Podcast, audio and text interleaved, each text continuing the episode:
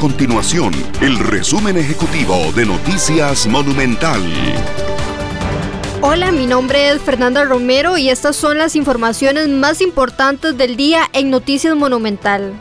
Este miércoles se realiza una de las últimas reuniones de la mesa de diálogo multisectorial previo a que se den las conclusiones y los principales acuerdos el próximo sábado. En esta ocasión, los sectores abordarán temas sobre ingreso y gasto público, luego de haber abordado temas sobre reactivación económica, generación de empleo y propuestas fiscales de alto consenso. Las entradas para ingresar al Parque Nacional Volcán Irazú se podrán adquirir únicamente en línea a partir de este miércoles 18 de noviembre por medio del sitio web sinac.geo.cr. El objetivo es que los turistas nacionales y extranjeros no tengan que hacer largas filas para el ingreso.